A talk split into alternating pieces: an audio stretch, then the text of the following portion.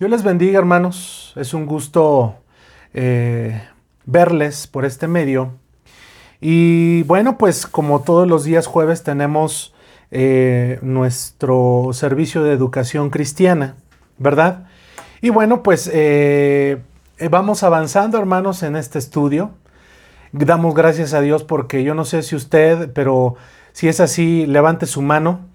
Eh, en pasado Lucas aprendimos muchas cosas, ¿verdad? Afirmamos muchas cosas. No se digan en Marcos, en Mateo, ¿verdad? Hemos, hemos eh, eh, atesorado muchas cosas que han, nos han bendecido sin lugar a dudas. Y el día de hoy, hermanos, no va a ser la excepción. El día de hoy vamos a iniciar el Evangelio según San Juan. ¿Ven? Ahora, Vamos, vamos, vamos a, atendiendo algunas cosas. Vaya conmigo ahí, hermano, al Evangelio de según San Juan. Bien, antes de, empezar a estudiar como tal el 1.1 de San Juan, quiero darles, hermanos, siempre la introducción acerca de este Evangelio. En la teología sistemática, ¿verdad? Vamos a encontrar, para los que están apuntando, que Mateo, Marcos y Lucas son conocidos como los evangelios sinópticos. Sinópticos. ¿Ven? Sinópticos. Mateo, Marcos y Lucas son conocidos como los evangelios sinópticos. ¿Por qué? Porque sinópticos, porque viene de un símil que son parecidos el uno con el otro, ¿verdad? Lucas tiene cosas que Mateo, ¿verdad? Tiene. Marcos tiene cosas que tiene Mateo y Lucas, ¿verdad? Son, son iguales en su mayoría. Pero en la teología sistemática se conoce al Evangelio de según San Juan como el Evangelio. Así, el Evangelio. Entonces tenemos tres evangelios sinópticos y el evangelio. Creo que eh, en varias veces me han, me han escuchado decir eso, ¿verdad? Y, ahí está la explicación. Los tres evangelios sinópticos, ¿verdad? Y el evangelio.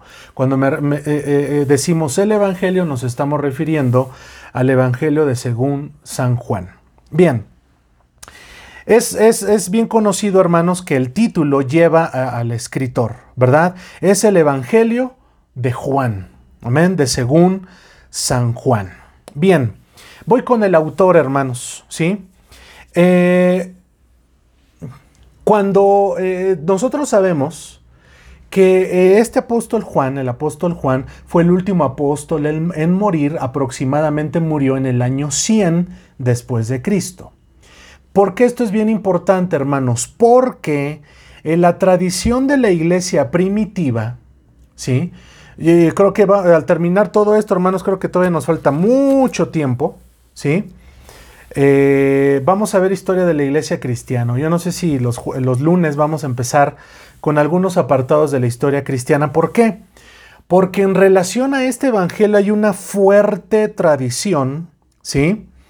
Eh, eh, que los padres, ¿verdad?, de la iglesia primitiva identificaron al apóstol Juan como el autor, ¿sí?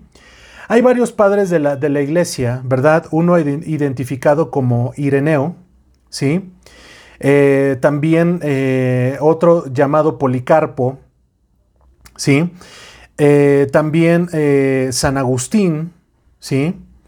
Eh, Policarpo, hermanos, también eh, se dice que en algún momento, en algún tiempo de la iglesia que fue establecida en Éfeso, de las cuales se habla en Apocalipsis capítulo 2, fue pastor Policarpo. ¿Sí? Clemente de Alejandría, ¿sí? Yo no sé cuántos han escuchado estos nombres, yo creo que sí.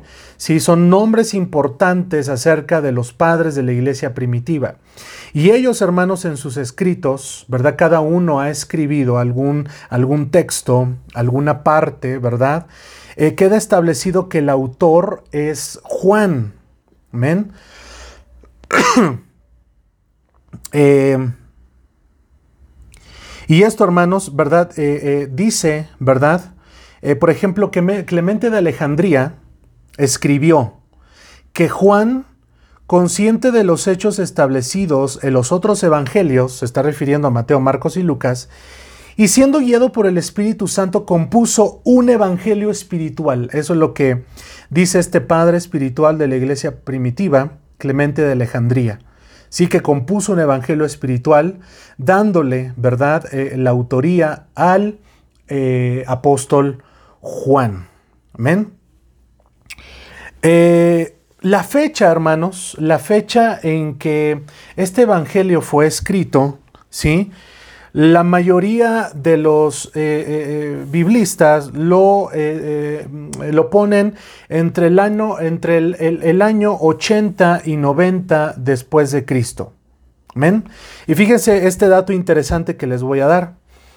Si se escribió entre el año 80 y 90 después de Cristo, esto quiere decir que alrededor de 50 años después de que fue testigo del ministerio terrenal de Jesús. Es decir, que pasaron desde que ascendió Jesús al cielo, como lo registra Hechos capítulo 1, amén, eh, que Jesús asciende al cielo, al, momento de, de, esa situación pasaron 50 años, fíjese qué dato interesante, para que el apóstol Juan empezara a escribir, ¿verdad? Este Evangelio que vamos a estudiar a continuación. Eh, el contexto histórico, hermanos, ¿sí? El contexto histórico da a entender, ¿verdad? que efectivamente el apóstol Juan, ¿verdad? Eh, hizo, quiso hacer una contribución única al registro de la vida del Señor. Por eso, eh, eh, este evangelio se conoce como, vaya, eh, decirlo de una manera coloquial, se cose aparte este evangelio, ¿sí? es decir, no, es no es similar a los sinópticos. Este evangelio tiene su grado, escucha desde este momento porque los momentos que sigamos estudiando el evangelio, su servidor, voy a repetir mucho esta, esta palabra, tiene, contiene mucha apología, ahorita explico esa, esa palabra, y también, hermano, eh, hermanos, mucha teología. La apologética, hermanos, es la defensa de la fe. ¿Sí?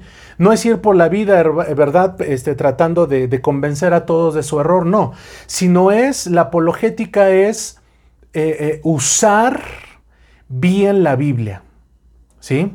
Contra aquellas corrientes heréticas. Eso es la apologética, es la defensa.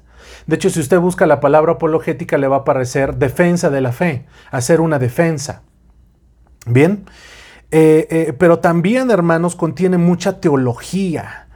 Y efectivamente, en el contexto en el que está escrito, está siendo eh, un evangelio espiritual.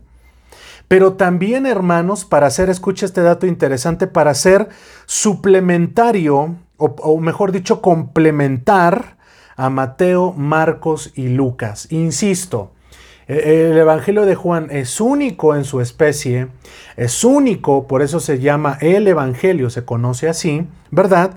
Pero está complementando o está sumando, ¿verdad? A Mateo, a Marcos y a Lucas. Bien, Ahora, si quiero darle, hermanos, algunas características, porque esto es bien importante que usted y yo lo tengamos en cuenta antes de estudiar Juan.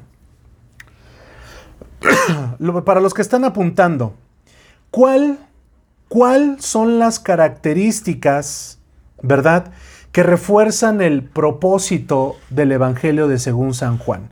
¿Cuáles son las características que refuerzan, que refuerzan el propósito por el, cual, Juan escribe su evangelio.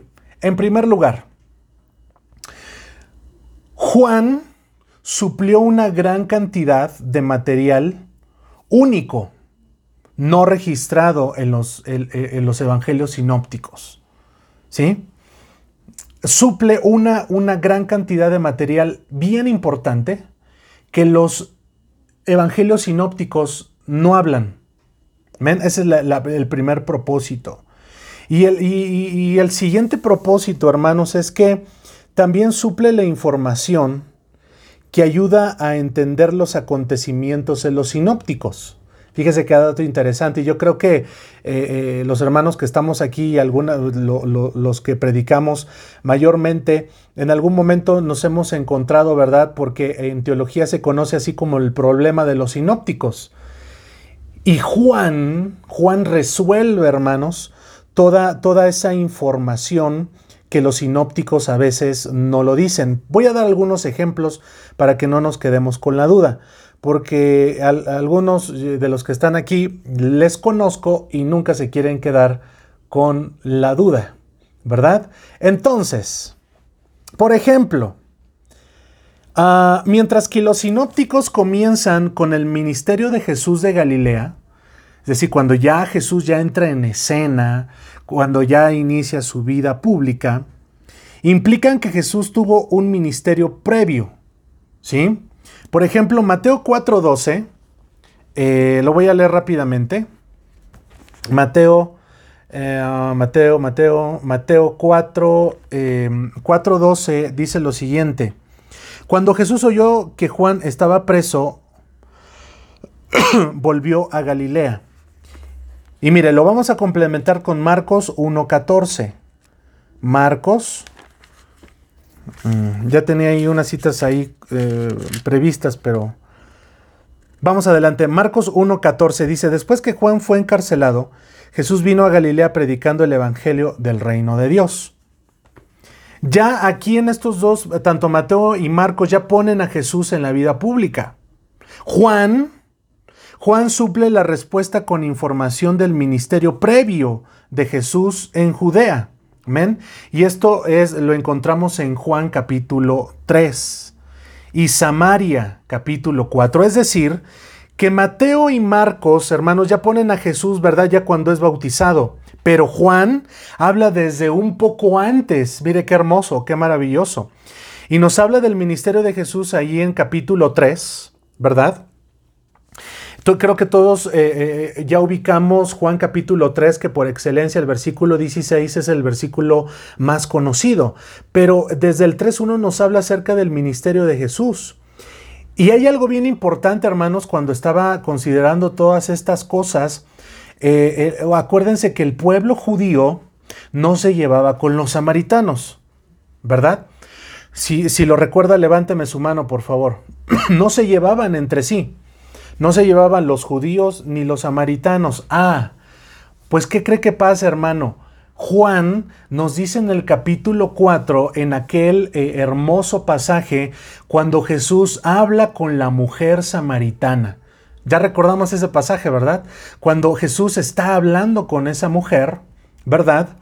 Pero también lo que nos dice la última parte de ese versículo, hermanos, es que Jesús, mire, para no, para no errar, Vamos a leerlo tal como está escrito. Vamos a leer Juan capítulo 4.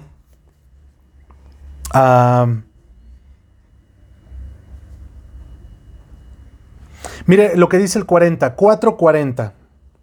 Entonces vinieron los samaritanos a él, se está refiriendo a Jesús, y le rogaron que se quedase con ellos y se quedó ahí dos días. Y esto tiene una gran importancia, hermanos, porque cuando ya Mateo y Marcos ya ponen a Jesús ya cuando es bautizado, mm, eh, eh, eh, perdón, Juan es ese complemento, hermanos, desde el capítulo 3 y del capítulo 4, y nos dice, hermanos, que Jesús tuvo un acercamiento con los samaritanos. Fíjese qué tremendo, ¿sí? Y se quedó ahí dos, dos días. Cosas, hermanos, de los cuales no hablan los sinópticos, pero Juan sí. Amén. Entonces esto nos da la importancia, hermanos, de que posiblemente, ¿verdad? Se acercaban a, e, a Jesús los, samaritanos. Por ejemplo, yo me recuerdo que uno de los primeros eh, eh, milagros que comenta Marcos y Mateo fue que Jesús sana, ¿verdad? De lepra, ¿verdad? A 10 personas, pero que uno de ellos era samaritano. Yo no sé si lo recuerdan. Y, cuando regresa e, ese hombre eh, eh, de samaritano, Jesús le dice esas palabras, oye, ¿no eran diez? ¿No eran diez los que fueron sanados? Y solamente tú, tú regresaste a, a dar gracias. Ese era samaritano. Porque posiblemente, fíjese qué tremendo, ¿verdad? Ya cuando nos adentramos más en la escritura, es porque Jesús ya había tenido un encuentro con ese pueblo, con los samaritanos. Y sí, hermanos, ni Juan, ni mucho menos los evangelios sinópticos narran qué pasó cuando Jesús estuvo ahí dos días. Mira hermano, si cuando Jesús al hacer un milagro pasaban muchas cosas, imagínese hermano lo que pudo pasar, ¿verdad? Con, con aquel pueblo cuando Jesús estuvo ahí con ellos dos días, nos dice eh, eh, el escritor Juan. Otro ejemplo, en Marcos 6, 45, por favor lo puedes leer, Jorgito. En Marcos 6, 45, en Marcos 6:45, después de la alimentación de los cinco mil, Jesús hizo que sus discípulos cruzaran el mar de Galilea a Bethsaida. ¿Ya lo tienes, Jorgito? Marcos 6:45.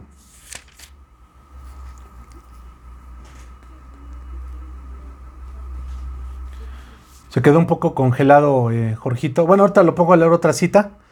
Ahorita que le regrese la señal. 6.45 dice, enseguida hizo a sus discípulos entrar en la barca e ir delante de él. Mande.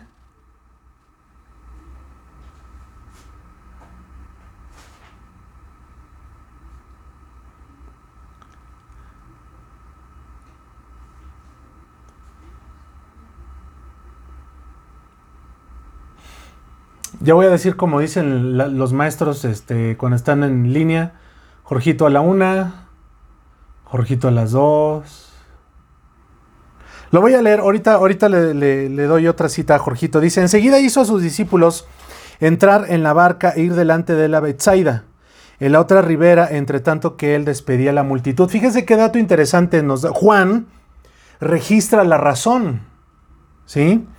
Las, las personas que estaban ahí estaban a punto de hacer rey a Jesús debido a su multiplicación milagrosa de alimento y él estaba evitando sus esfuerzos motivados erróneamente. Bueno, eso de donde nos dicen Juan. Juan 6:26. Ahora sí, Jorgito, ¿estás por ahí? Juan 6:26.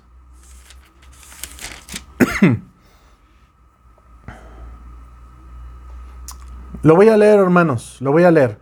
Respondiendo Jesús les dijo, De cierto, de cierto os digo que me buscáis, no porque habéis visto mis señales, sino porque comiste pan, el pan y os saciaste.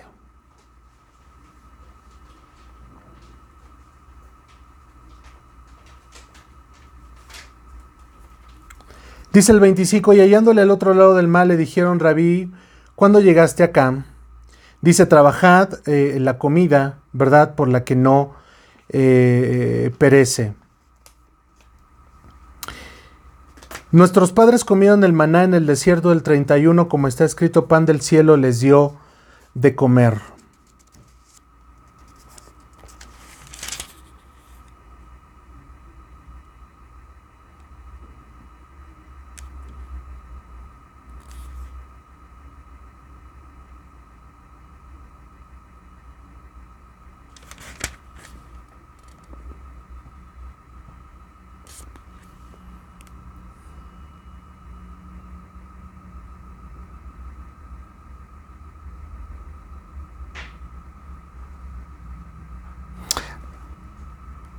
Perdón, eh, lo voy a leer.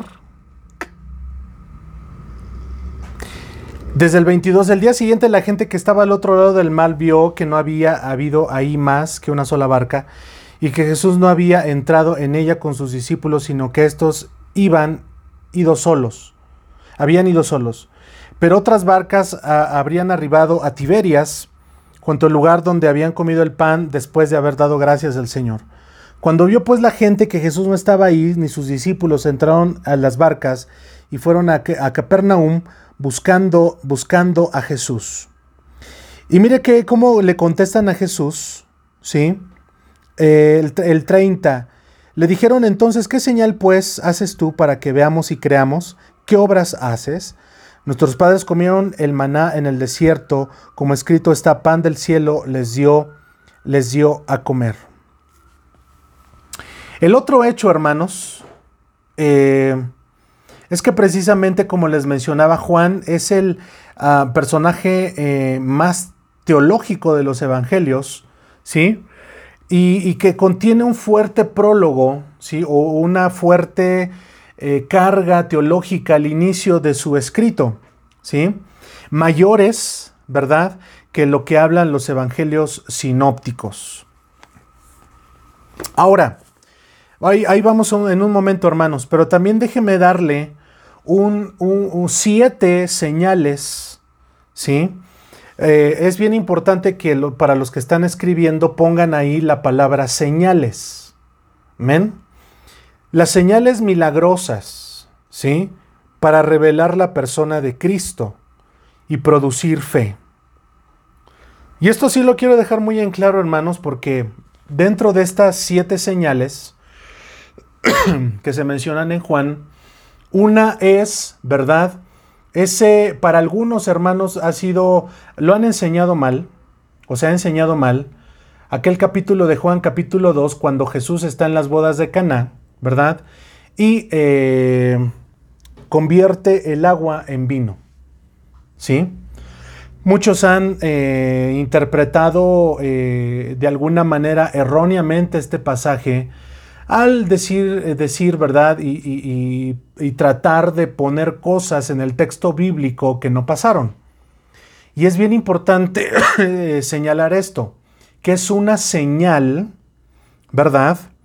Para revelar la persona de Cristo, es decir, para dar a conocer quién era Jesús, ¿verdad? En ese momento, y producir fe en las personas, ¿sí?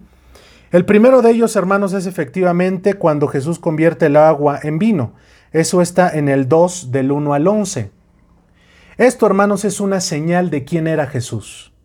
No es que Jesús está diciendo que, eh, que, podamos eh, tomar vino. No está diciendo Jesús, hermanos, que, eh, ah, pues si Jesús estaba en la fiesta, pues este, yo también tengo que ir a una fiesta.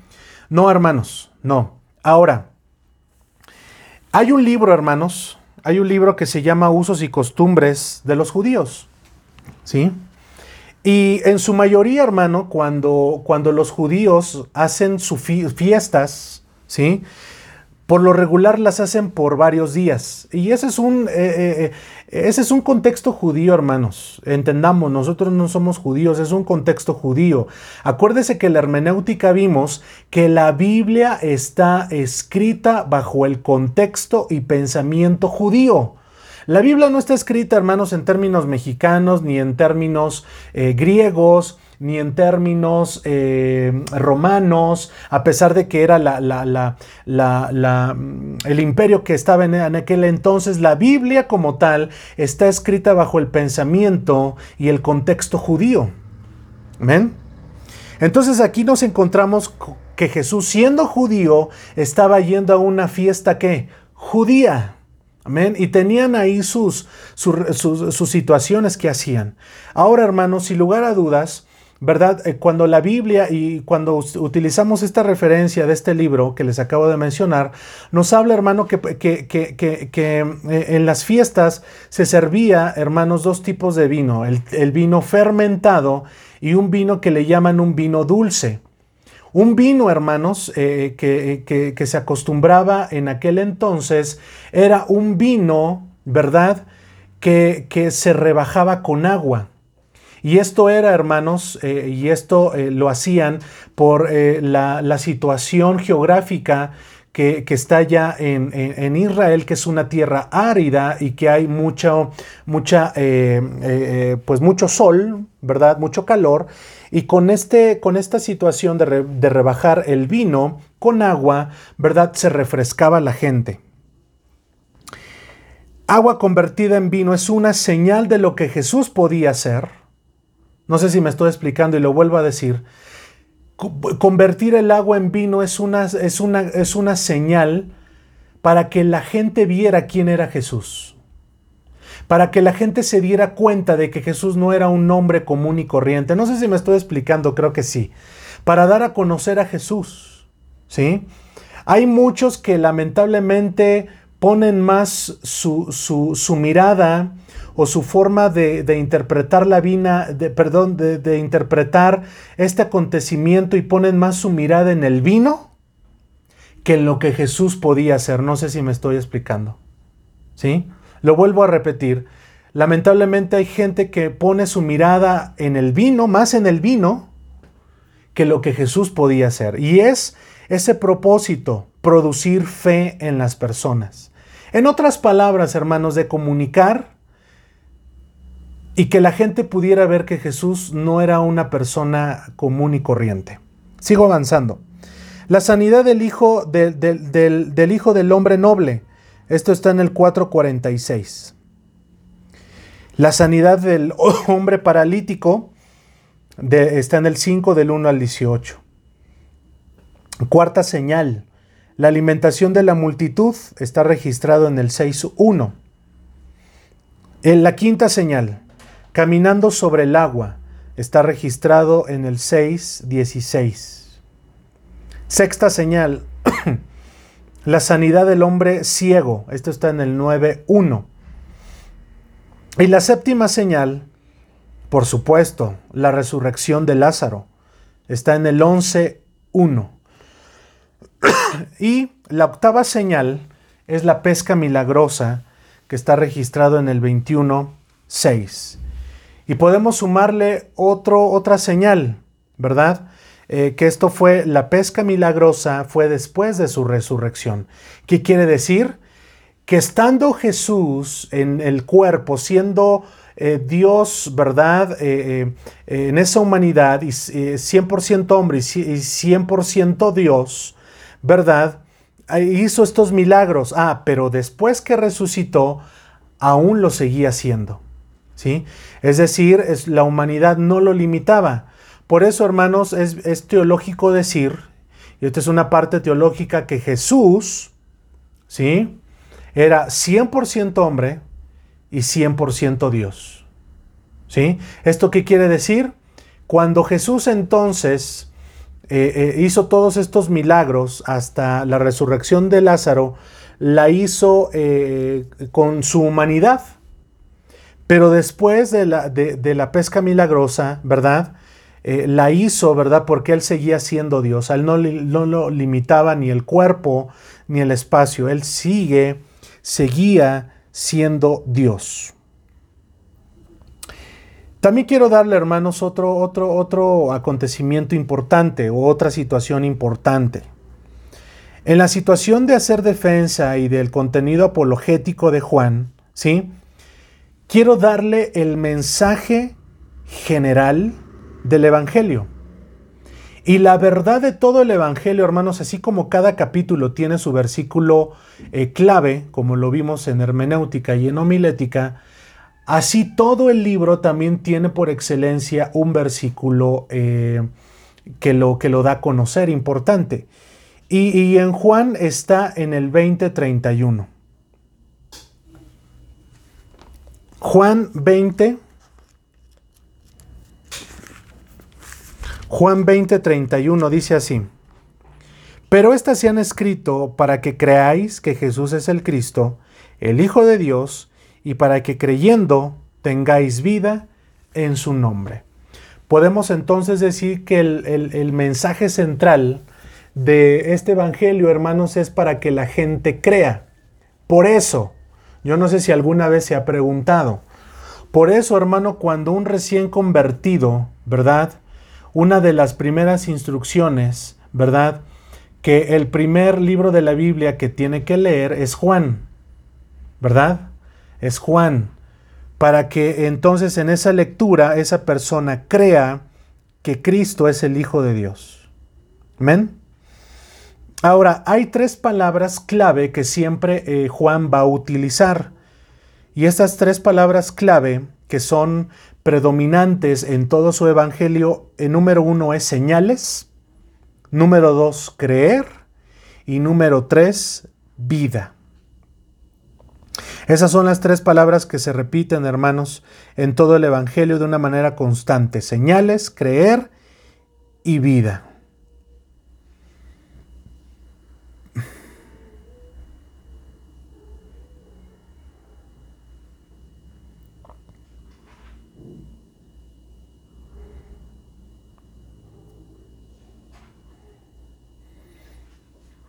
Juan, hermanos, también presenta ciertos temas ¿sí? eh, que refuerzan algún tema principal. Él usa el dualismo. ¿Qué es el dualismo? Lo voy a explicar.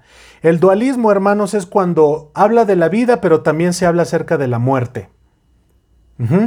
Otro dualismo, cuando se habla de la luz, pero también se habla de oscuridad. Otro dualismo, cuando habla del amor y cuando habla del odio. Cuando habla de arriba y de abajo. ¿Sí? Y también, para ir cerrando esta pequeña introducción acerca del Evangelio, eh, para concluir también hay siete afirmaciones que en los sinópticos no hay y que son importantes y que tienen una carga teológica también importante. Estas siete afirmaciones son las que se conoce como, eh, y están en mayúsculas, yo soy. ¿Ven? Eh, y estas afirmaciones, eh, Jesús dice, yo soy el pan vivo, yo soy la puerta, yo soy la luz, ¿verdad? Y si, si están apuntando, eh, por favor, apuntan rápido. estas afirmaciones de yo soy, da, Jesús se da a conocer como el Dios y el Mesías. Están registradas en el 635, en el 812, 10, 7 y 9, 10, 11 y 14, 11, 25, 14, 6 y 15, 1 y 5. Estas son las siete afirmaciones donde Jesús dice yo soy, yo soy. Y contienen, hermanos, como ya lo acabamos de leer, una carga teológica eh, bien, bien, bien importante. ¿Sí? Eh, y estas son eh, algunas situaciones que podemos o se deben de considerar, ¿verdad? en cuanto al Evangelio de Juan. Bien. Vamos adelante, hermanos vamos adelante. Y, vamos a ver eh, eh, el 1.1 de Juan. ¿Ven?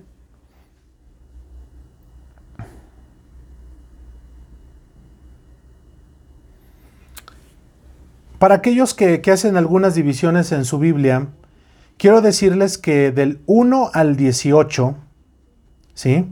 Estamos hablando del primer capítulo, póngale 1, del 1 al 18, estos 18 versículos del, primer, eh, del primer capítulo de este Evangelio son como si fueran un prólogo, hermanos, de un libro, ¿verdad? Yo no sé cuántos, eh, todos leemos, hemos leído un libro y antes de que, empiece ya como en materia libro, hay un prólogo que nos describe ciertas situaciones, cómo fue comprendido el libro, eh, varias cosas, ¿verdad? Para que ese libro se pudiera llevar a cabo. Bien se introduce eh, muchos de los temas principales que Juan va a tratar, ¿verdad? Durante todo el libro. En especial, en especial, el tema principal, ¿verdad? Que Jesús es el Cristo, el Hijo de Dios. Ese es el tema principal de Juan. Jesús es el Cristo, el Hijo de Dios. Y es, es algo que refuerza, hermanos, ¿verdad? También en la manera que eh, eh, eh, el verbo, él lo describe que es eterno. ¿Ven? El verbo. Ahorita lo vamos, lo vamos a leer. Y también, sí, en, este, en, este, en estos 18 versículos, también encontramos algunas verdades, ¿sí? Básicas acerca de Jesucristo. Fíjese cómo Juan se centra en Cristo. Juan no se centra en otra cosa, Juan se centra en Cristo, ¿verdad? Y, lo describe como el Cristo, como el Hijo de Dios. ¿Amén? Y, estas, y estas este, um, seis son seis verdades. El número uno nos habla que Él, Él es Cristo eterno. Él es Cristo eterno, es decir, que ya Él ya existía, hermanos, y ahorita lo vamos a leer ya, ¿verdad? Solamente quiero darle este aspecto por último, ¿sí? Que Él es eterno, que Cristo es eterno, que Él es encarnado. Es decir, que Él vino y tomó forma, eh, hecho carne, ¿sí?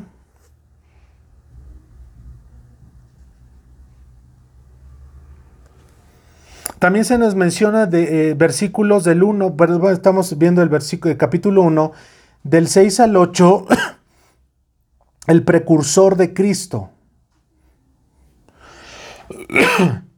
¿Quién es el precursor de Cristo? Juan el Bautista.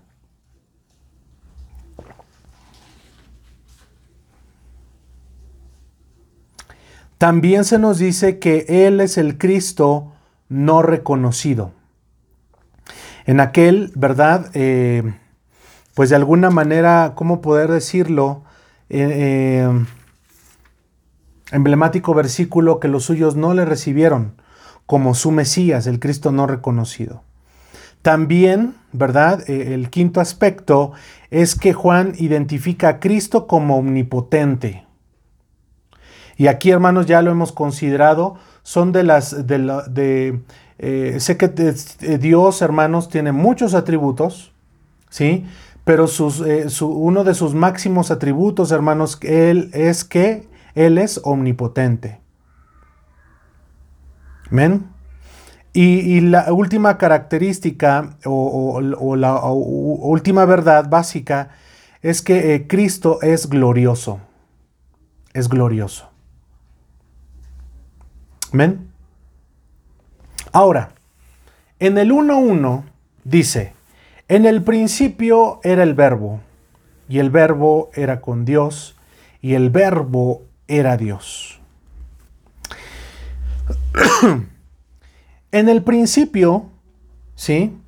A diferencia de su también eh, eh, eh, su epístola en su carta en Primera de Juan 1.1,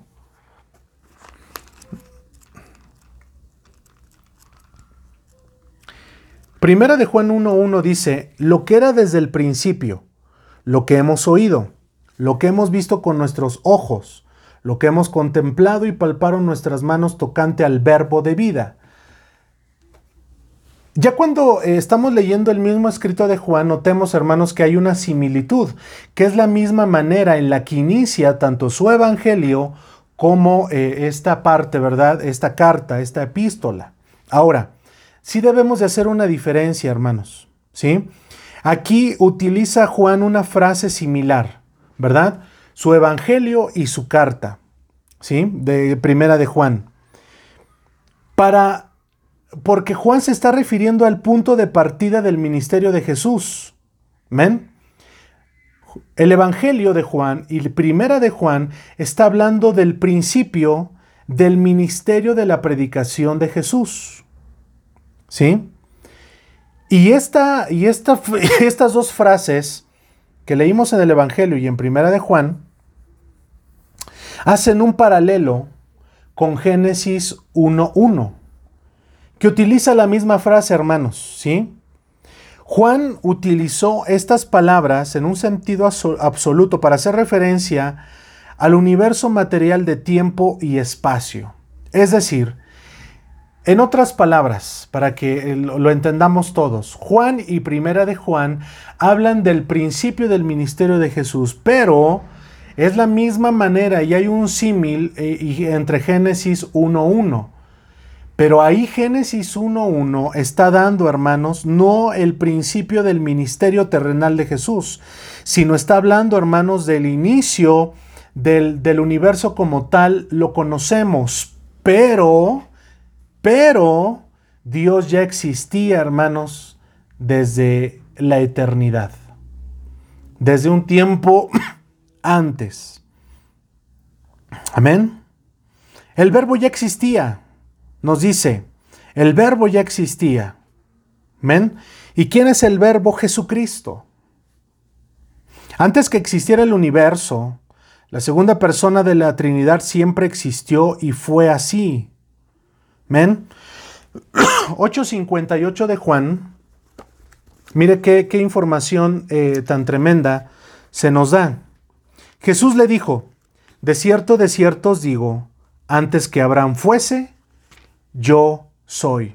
Por eso es importante, hermanos, porque Juan tiene una carga teológica importante, hermanos, y nos dice que Jesucristo ya era desde mucho tiempo antes de Abraham, pero desde uh, mucho tiempo antes en la eternidad, ¿verdad?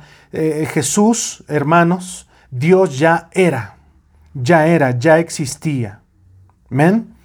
Entonces, en cuanto a, eh, nos está diciendo en el principio era el verbo, se está refiriendo a Jesús. Y el verbo era con Dios y el verbo era Dios. Juan prestó este, este término del, que utiliza aquí, verbo, no solo como vocabulario, ¿verdad? O como palabra que se encuentra en el Antiguo Testamento, sino también en parte, hermanos, eh, eh, en, los griegos también usaban en su filosofía esta palabra, en la que este término era en esencia impersonal, es decir, que no, que no tenía eh, cuando decimos nosotros impersonal, se está haciendo referencia que no tenía ninguna cuestión de algún sexo, es decir, eh, me estoy refiriendo a mujer o me estoy refiriendo a hombre, no, sino le daban una esencia, ¿verdad? Eh, impersonal y aludía al principio racional de razón divina, mente o incluso sabiduría, ¿sí? Eso es lo que de alguna manera nos dice el contexto griego, ¿sí? Porque también debemos de, tener en mente que el Nuevo Testamento, hermanos, fue escrita en esa lengua, en el griego. Entonces también debemos de tener ese aspecto histórico, no, no histórico, hermanos, sino también textual, porque eh, esta parte, hermanos, y este Evangelio está escrito en griego. Entonces también debemos de tener eh, presente la concepción de los judíos en cuanto a esta palabra tocante al verbo, ¿sí? Pero también, sin embargo, hermanos, eh, este tema y este término son propios de la teología cristiana. Son términos propios, ¿verdad? De tocante a la teología donde la palabra de Dios trae a existencia el mundo. Cuando nosotros encontramos, hermanos, todo Génesis capítulo 1, nos dice la palabra que Dios, hermanos, con solamente la palabra que salía de su boca, se hacían las cosas. ¿Verdad? Cuando nos dice Génesis 1, todo el capítulo 1, y dijo Dios, y habló Dios, y dijo Dios, y dijo Dios, ¿verdad? ¿En dónde encontramos eso? El poder de la palabra, el poder, ¿verdad? De su palabra, ¿sí? Ahora, aquí sí quiero yo hacer una diferencia, hermanos, en cuanto a nosotros y en cuanto a Dios. Dios, por supuesto, hermanos, tiene todo el derecho, hermanos, de, que se le pueda decir que, en sus palabras tiene poder, porque Él tiene poder, ¿sí? Él tiene poder para que lo que Él diga en ese momento se haga. Lo que radica en nosotros, hermanos, es que no, tenga, no, no tenemos poder en nuestra boca, lo que sí tenemos es fe. Son dos términos, hermanos, bien distintos. Porque también, hermanos, hoy se habla mucho de, la afirmación positiva, ¿no? De confesarlo. Y, esa, y, eso, hermanos, también radica en una línea muy delgada entre lo que es correcto y lo que es una herejía, ¿sí? Eh, eh, y si quiero, quiero hacer esa, si quiero que tengamos eh, bien diferenciado eso. Dios tiene el poder. Porque si Dios, hermano, dijera algo en este momento, se hace en ese momento. En ese momento se hace. Lo que nosotros hermanos no tenemos poder, lo que sí tenemos es fe. Y cuando, y cuando tenemos en, comparación eh, o, en una lista de comparación, hermanos, que podemos hacer, la fe, hermanos, entonces radica en nosotros. Jesús dijo, si, si tuvieres fe como un grano de mostaza, podéis decir, ¿verdad? A este monte, pásate de aquí para allá. Está hablando de la fe, no está hablando del poder de la afirmación como hoy lamentablemente se enseña. No está hablando de eso, se está hablando de que tengamos fe. Y cuando hablamos de fe nos vamos a remitir por excelencia a Hebreos capítulo 11. Es pues la fe, la certeza, la convicción de lo que se espera. Bueno, vamos a, leerlo para que no, no erremos, hermanos, eh, en ese pasaje. Hebreos 11:11, 11, perdón, 11:1 es pues la fe la certeza de lo que se espera. Subraye, lo que se espera. Cuando hablamos del poder de Dios, cuando Él habla a través de su boca, vuelvo a insistir, Él lo hace en ese momento. Se hace porque se hace, hermanos, porque Él es Dios. Pero aquí nos está hablando en cuanto a nosotros, lo que nosotros tenemos no es ese poder afirmativo, no es ese poder, no es ese poder creativo, no es ese poder de creación. Lo que nosotros tenemos es pues esa fe, pero la estoy esperando. Es decir, no, no se hace en ese momento. Y también, hermanos, también eh, cabe aquí aclarar que esas personas eh, dicen, bueno, es que tú confiesa y, arrebátele, arrebata lo que el diablo mentiroso te ha arrebatado. ¿Sí? Es esa afirmación. No, hermanos, es lo que nosotros esperamos. Amén, recibir. La convicción de lo que no se ve. No lo vemos. En su momento, hermanos, un, un, eh, eh, que en su momento fue la, la, iglesia más grande del mundo en, Corea, Seúl, el, el, pastor Paul Jong-Hee Cho, eh, utilizó y dio, hermanos, una definición de la fe. Él decía en su libro, Mucho más que números, de Paul Jong-Hee Cho, él decía que tener fe es como estar embarazado. No lo ves, no lo puedes ver, ¿verdad? Pero sí lo sientes. ¿Sí? Dice, porque por ella alcanzaron buen testimonio los antiguos. Por la fe entonces entendemos que ha sido constituido el universo por la palabra de Dios. Oh, qué hermoso, hermano. Fíjese que el escritor de Hebreos y acá Moisés, hermano, eh, eh, eh, que escribió, ¿verdad? Génesis, Qué hermoso, hermanos, es, estudiar la palabra y ver cómo hay una total congruencia en la Biblia. Dice que el universo fue hecho por la palabra de Dios. No, no, no fue, hermanos, ¿verdad? Dice ahí, mire, por la fe entendemos. Aquí están utilizando los dos términos que, que estamos, que estamos hablando. Entonces, nosotros entendemos por la fe. Pero lo que Dios hace, hermanos, es fue por medio de su palabra. De modo que lo que se ve fue hecho de lo que no se veía. Y esta es una concepción, hermanos, para nosotros, porque nosotros no lo podíamos ver, pero ¿qué cree? Dios, hermanos, ya lo veía, porque Él es Dios, ¿verdad? Entonces, cuando entendemos esta parte, hermanos, ¿verdad? Y nosotros eh, eh, regresamos a esa parte, ¿verdad? Entendemos entonces, ¿verdad? que eh, dice la palabra también, el justo por la fe vivirá. Por la fe. No porque ande ahí toda la vida este, confesando que o declarando. No, no, no. Es por la fe. Amén. Es por la fe. Dice, el justo por la fe vivirá. No vivirá por las obras, sino vivirá por la fe. Oh, qué tremendo, hermanos, ¿eh? Yo no sé, esto, esto tiene, eh, y vuelvo a insistir y se los dije desde el principio, una carga teológica tremenda.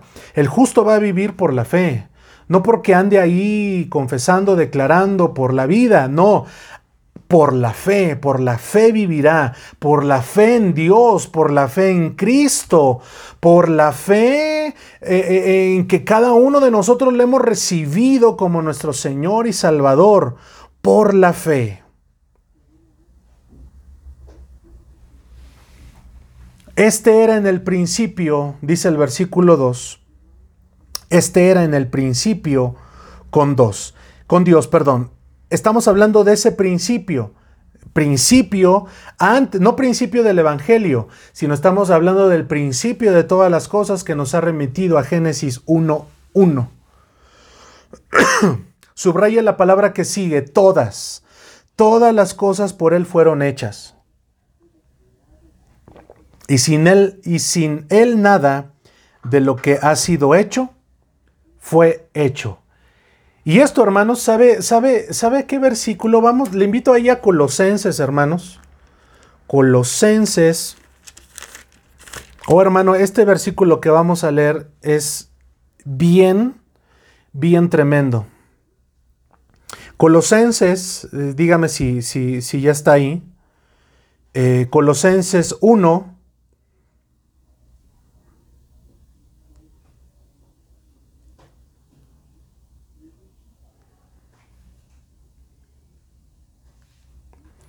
Colosenses 1 del 15 en adelante.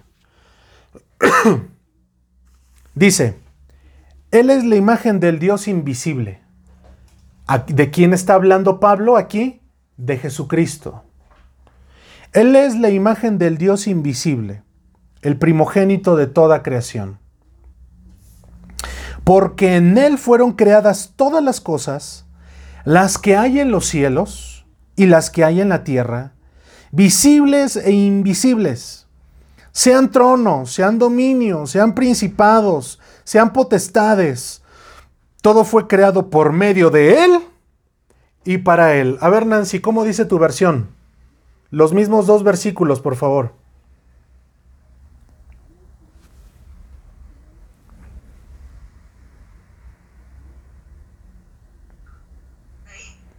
Ya, ahí. Es 1.15, ¿verdad? Sí. la obra de Cristo. Cristo es el Hijo de Dios y existe desde antes de la creación del mundo. Él es la imagen del Dios que no podemos ver. Por medio de Él, Dios creó todo lo que hay en el cielo y en la tierra, lo que puede verse y lo que no se puede ver, y también los espíritus poderosos que tienen dominio y autoridad. En pocas palabras, Dios creó todo por medio de Cristo y para Cristo. ¿Hasta cuál? Hasta ahí. ¿Puedes volver a leer las primeras palabras del 16, por favor?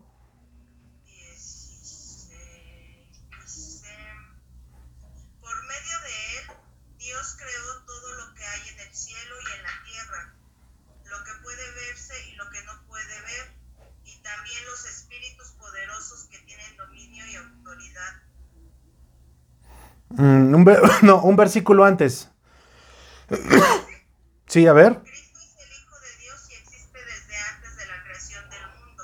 Él es la imagen del Dios que no podemos ver. Gracias, ahí, ahí, ahí. Él es, él es la imagen del Dios que no podemos ver. ¿Sí dice así?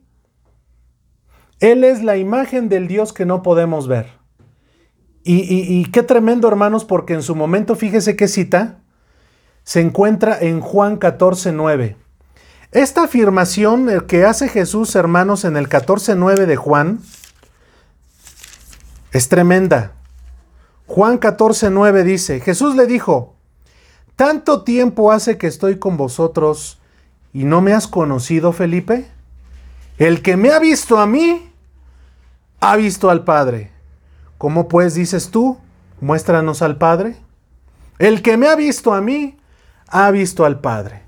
Y lo que dice ahí en Colosenses, hermano, como lo dice esta nueva versión, eh, nueva traducción viviente, hay una total congruencia, hermanos, entre lo que estamos viendo. Jesús dice, yo soy la imagen del Dios. Tanto eh, yo, yo, yo soy la imagen de Dios, dice Jesús. Y cuando regresamos a Juan 1.3 dice, todas las cosas por Él fueron hechas.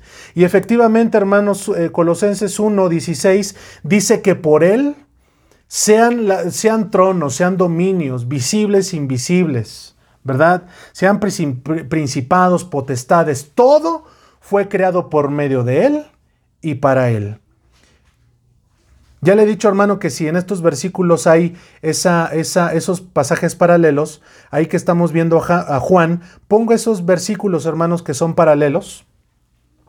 O mejor dicho, ¿sí? Eh, en este momento que podamos poner, ¿verdad? Esos eh, pasajes paralelos, eh, pongamos ahí al ladito de Juan, pongamos ese pasaje de Colosenses 1. eh,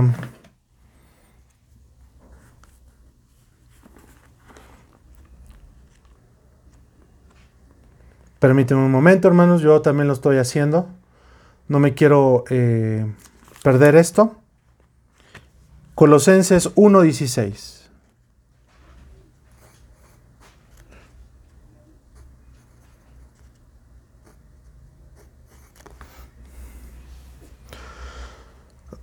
Sin él nada lo que ha sido hecho fue hecho. Colosenses 1.16. En él estaba la vida, y la vida era la luz de los hombres.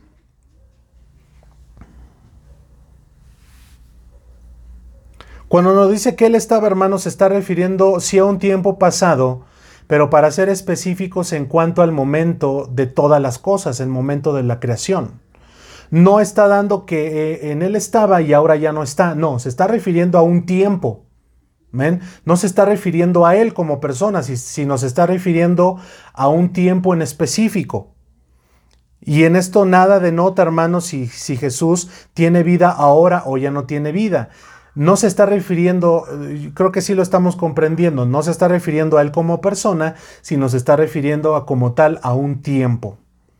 Y la vida era la luz de los hombres. La luz en las tinieblas resplandece y las tinieblas no prevalecieron contra ella. No prevalecer, hermanos, es no, no, eh, de, una manera no, no ganó, ¿sí? Eh, prevalecer es ganar, ¿sí? Es, eh, es estar sobre algo, sobre alguien. Entonces aquí dice que las tinieblas, hermanos, no le ganaron a la luz, sino todo lo contrario, que la luz resplandece en las tinieblas, como dice ahí. Entonces estamos viendo, hermanos, la luz. Ahora, es, es bien importante, hermanos, ahora que estamos viendo este principio, eh, o, el, principio de este evangelio, es bien importante, hermanos, eh, entender y, que eh, esta parte que nos habla acerca de la luz. dicen, hermanos, los, de hecho, los documentales, por ejemplo, este documental que nos habla acerca del, del cosmos, del cosmos, eh, nos habla eh, y nos pone, ¿verdad?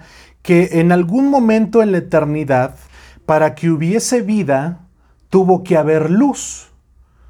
Entonces, si la Biblia nos está diciendo, hermanos, y la ciencia nos está diciendo que en algún momento antes de que la vida existiera o el cosmos existiera, tuvo que haber luz.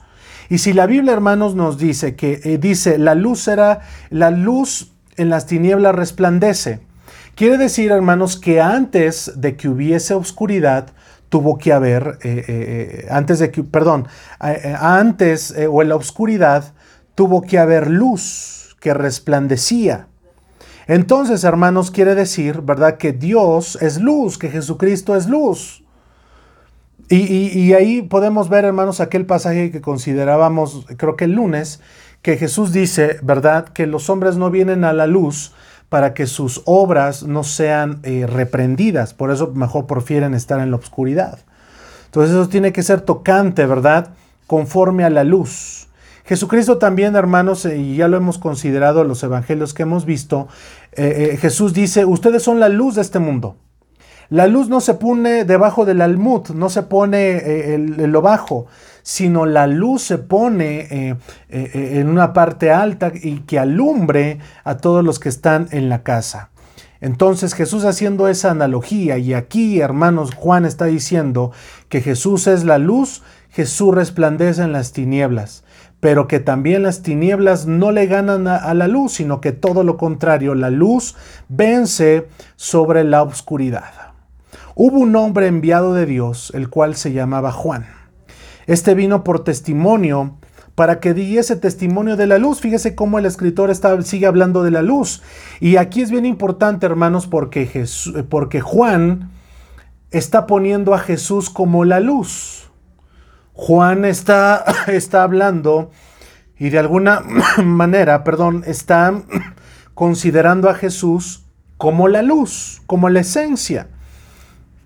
Entonces, dice ahí, vino un hombre enviado por Dios, el cual se llamaba Juan.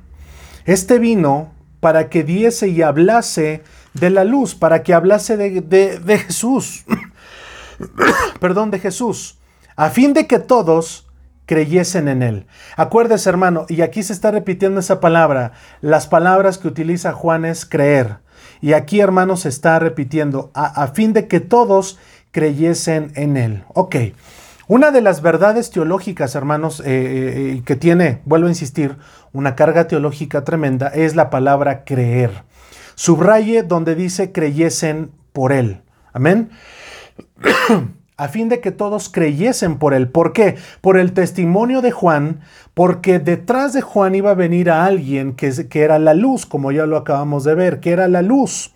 Juan el Bautista hablaba de la luz. ¿Para qué? Para que creyesen en él para que creyesen eh, en Jesús.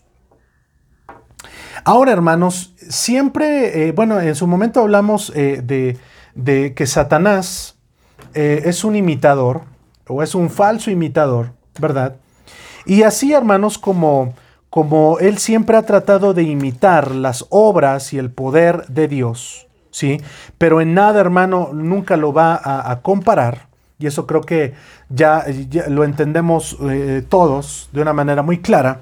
Él siempre trata de imitar a Dios. ¿Por qué? Porque lo que está sucediendo en este momento, hermanos, ¿verdad? Eh, eh, va a, se ha desatado, ¿verdad? Y se va a desatar el anticristo. El anticristo, hermanos, va a preparar, ¿verdad? Todo el gobierno, todo, todo el pensamiento, no de una nación, sino del mundo, eh, una moneda de todo el mundo, una religión, ¿verdad? De todo el mundo, ¿sí? Y, todo lo que está haciendo es eh, preparar, ¿verdad? Para que cuando llegue tanto el anticristo como, como eh, el diablo, Satanás, la bestia, como lo registra mismo Apocalipsis, pero también Daniel, todo, hermanos, es de preparar el camino, ¿verdad? Para que cuando este personaje venga, el anticristo, de hecho el apóstol Pablo, hermanos, habla que ya está en acción el espíritu de iniquidad, el espíritu del anticristo, el, el espíritu de maldad. ¿Y por qué hablo de esto, hermanos? Porque Juan hace todo lo contrario. Por eso hablé, hermano, que, que, que, que eh, eh, Diablo, Satanás, la bestia, el anticristo, son unos imitadores falsos de lo que hace Dios. Juan en este, en este aspecto, hermanos, preparó. Eh, preparó el camino para que cuando llegara Jesús, hermanos, dice ahí, la última parte del 7, creyesen por él. Es decir, por el testimonio de Juan, por lo que Juan hablaba, ¿verdad? Y fíjese qué hermoso. Y, Jesús continuó, hermanos, esa, esa parte de creer, porque a través de las señales, que ya di las señales, hermanos, y, lo vimos en la introducción, esas señales servían para constatar, hermanos, y para que la gente creyera que Jesús era el Mesías. ¿Men?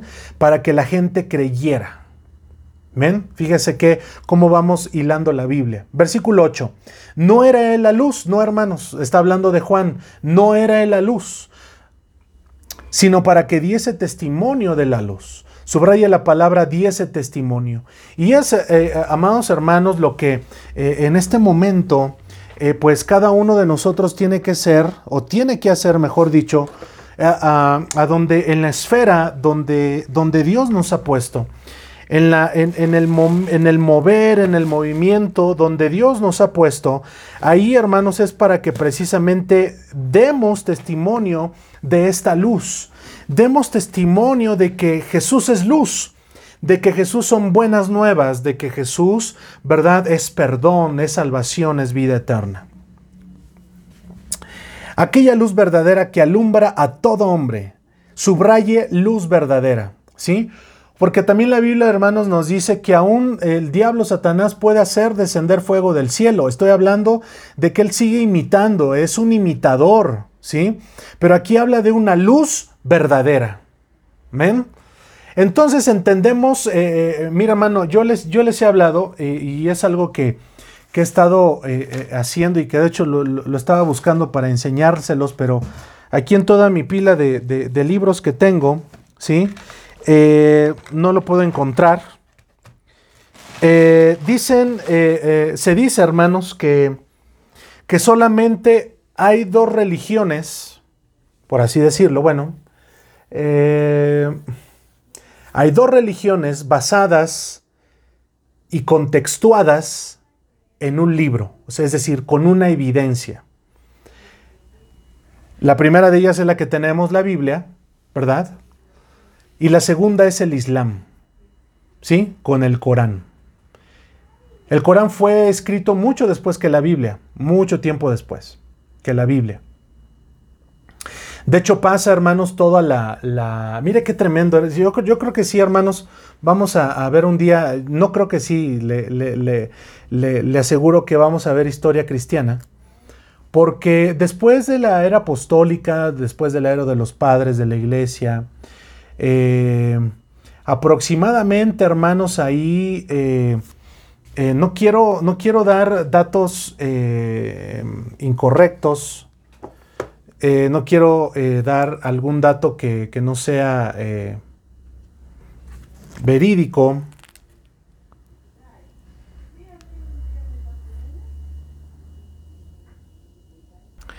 Les comentaba que, existen estos dos libros. Y estamos hablando, hermanos, que el Islam pues surge por su profeta Mahoma, que es alrededor del año 610, aproximadamente. Y les estoy hablando, hermanos, que aquí, bueno, para que usted se, dé una, em, se imagine, ¿verdad? Aquí ya existía el papado. Aquí ya en esta fecha, hermanos, ya existía el papado como tal, ya, ya, ya tenía su, su grado de importancia, ¿verdad? Entonces, al considerar, hermanos, eh, eh, ¿por qué, ¿y por qué salió esto, hermanos? Porque el Islam dice que Jesús, ¿sí? Que Jesús eh, fue un profeta y nada más, ¿sí? Un gran hombre, un gran profeta. Pero cuando entonces ya vamos a estudiar Juan, el Evangelio de Juan, nos vamos a encontrar que Juan, hermanos, habla de Jesús como el Hijo de Dios, como, Dios. Entonces esto es bien importante que, lo entendamos porque les pedí que subrayaran luz verdadera. Él es la luz verdadera. Él es la luz, ¿verdad?, que venía y que alumbra a todo este mundo. Y, ya para concluir, hermanos, me voy a quedar en el 10. En el 10, en el 1.10 dice, en el mundo estaba y el mundo por él fue hecho, pero el mundo no le conoció. Este, eh, eh, eh, en el sentido muy básico, aquí la palabra griega, ¿sí? Emplea, ¿sí?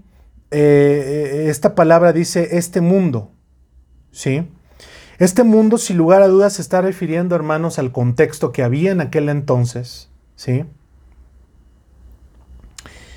Dice, y el mundo por él fue hecho, pero el mundo no le conoció. Aquí se está refiriendo, hermanos, no al mundo como tal que él hizo, sino se está refiriendo, hermanos, a, lo que hay en el mundo, a las personas, a la gente. ¿Ven?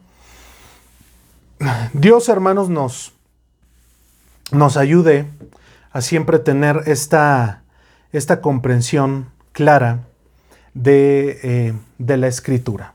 ¿Ven? Vamos a concluir por el día de hoy. Y eh, la próxima semana, pues, eh, seguimos adelante, donde nos quedamos aquí en el versículo, en el versículo 10. Oramos a Dios para darle gracias. Señor, gracias te damos por este tiempo. Gracias, Señor. Permite, Señor, que sigamos adelante en tu palabra.